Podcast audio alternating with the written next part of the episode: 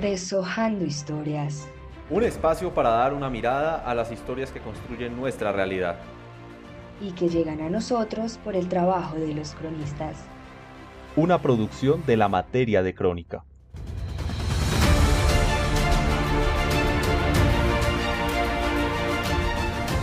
Programa de Comunicación Social. Facultad de Arte, Comunicación y Cultura. Periodismo Universitario de la Universitaria Agustiniana.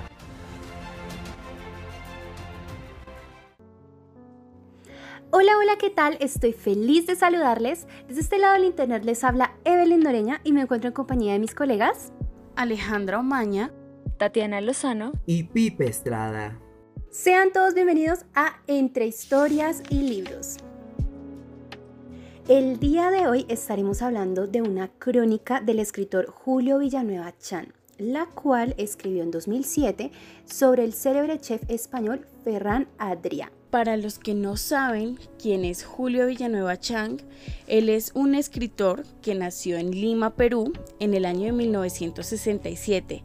Es editor, fundador de la revista Etiqueta Negra y Etiqueta Verde, también es maestro de la Fundación García Márquez para el Nuevo Periodismo.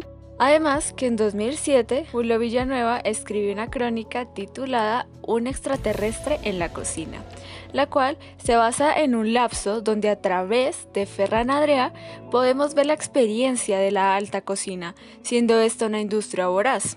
Recordemos que en esta época el foco estaba sobre la cocina vanguardista española y su movimiento culinario llamado tecnoemocional. Pero ustedes se preguntarán, ¿qué es tecnoemocional?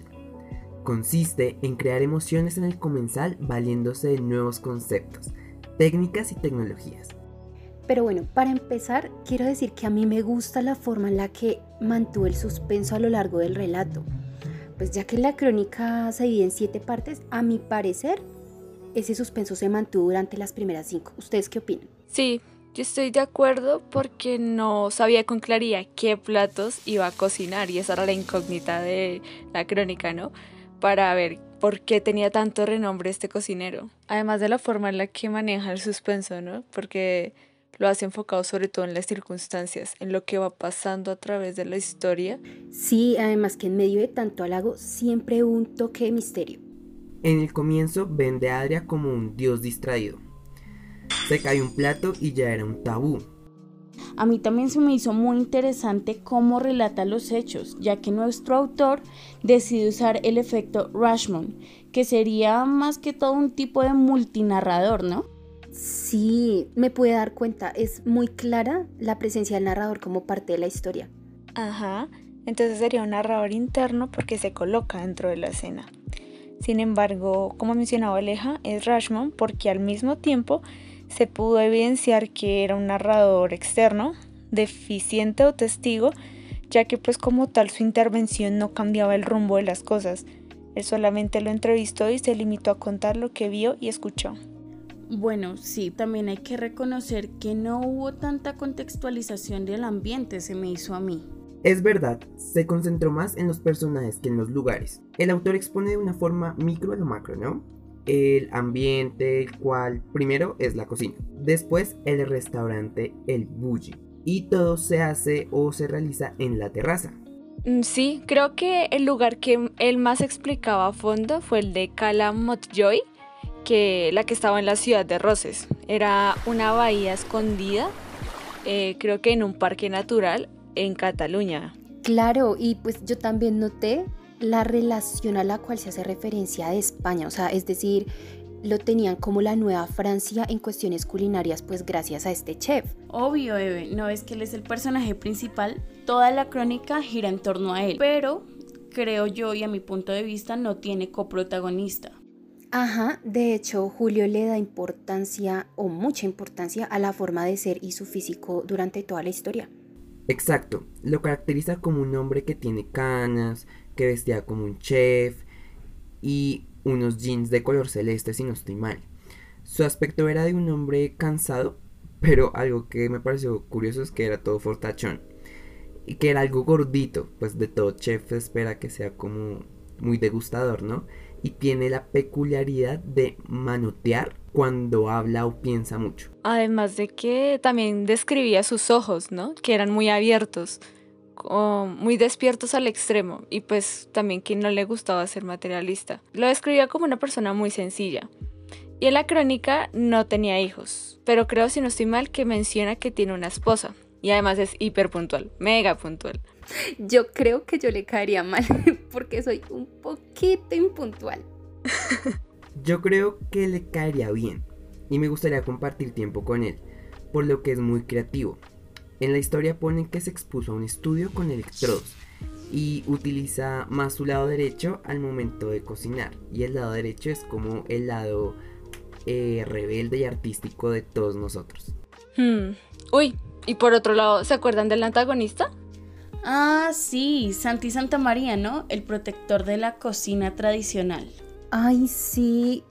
Qué feo que se haga llamar su amigo y lo difame de esa manera. Y que compare su relación con un matrimonio en conflicto. Que la única solución sea divorciarse. O sea, como si el matrimonio no tuviera otras opciones. Hmm.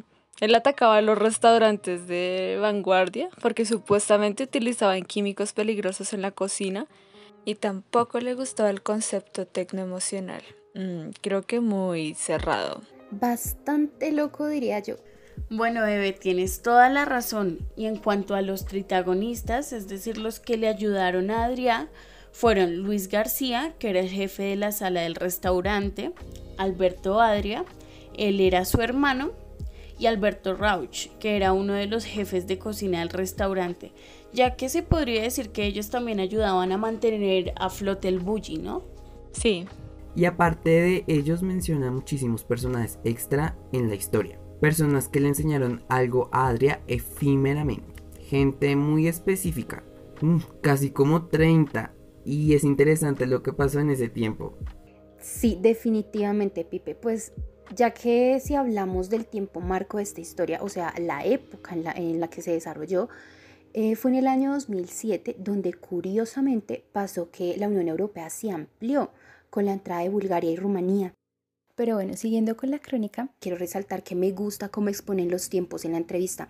O sea, es decir, ahí mencionaron que comienza a las 3 y 30 de la tarde del viernes de junio y termina ya a las 5 y media de la mañana del sábado. Pero también recuerda lo que decía Adria. Lo importante no son los platos, sino la experiencia de ir al bully. Algo que justo entra con la idea del bully es que el enfoque multicultural que tiene es grandísimo, tanto en lo en el personal como el hecho de tener platos exóticos, de tener cocineros como de Japón y que fuera una travesía ir al Buji, ¿no? Además de que te venden la idea de exclusividad. Y como el escritor lo expone es impresionante, se nota el respeto que le tiene a Adria. Bueno, sí, y hablando de Adria, creo que lo que más me marcó personalmente es el hecho de cómo, siguiendo los pasos de un chef tan reconocido, nos podemos introducir a un mundo completamente alucinante que es la alta cocina. Y bueno, también claramente sus demonios, ¿no?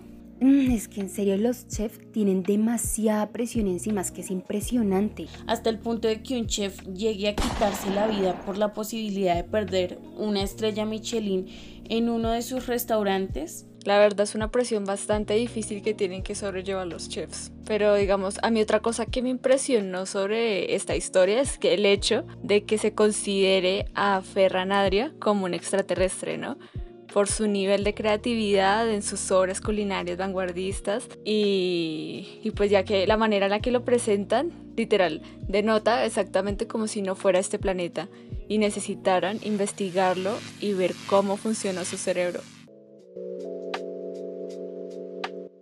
Y bueno amigos, esto fue todo por hoy. Esperamos que hayan disfrutado tanto como nosotros de este espacio. Y recuerden, si les gustó, nos pueden dejar sus comentarios debajo de este podcast. Quédense atentos al contenido que van a encontrar en este canal. Nos veremos en una próxima ocasión. Que tengan una linda semana. Chao, chao.